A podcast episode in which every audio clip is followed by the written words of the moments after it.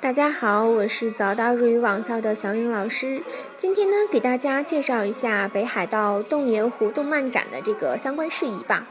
那么北北海道洞爷湖动漫展呢，在温泉街二十一日呢是变身 cosplay 的会场。洞爷湖的动漫节呢也娓娓的拉开了序幕。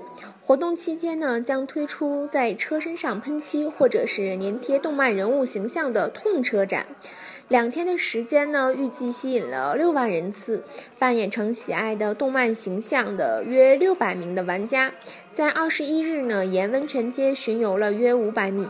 行进在最前列的痛车呢，播放着动漫歌曲，参加者们呢和着音乐起舞，或与沿街观众拍照，气氛呢是十分热烈的。据据这个举办方的介绍，由于身穿 cosplay 服饰，也可以任意进出餐饮店及旅店，获得了很多玩家的好评。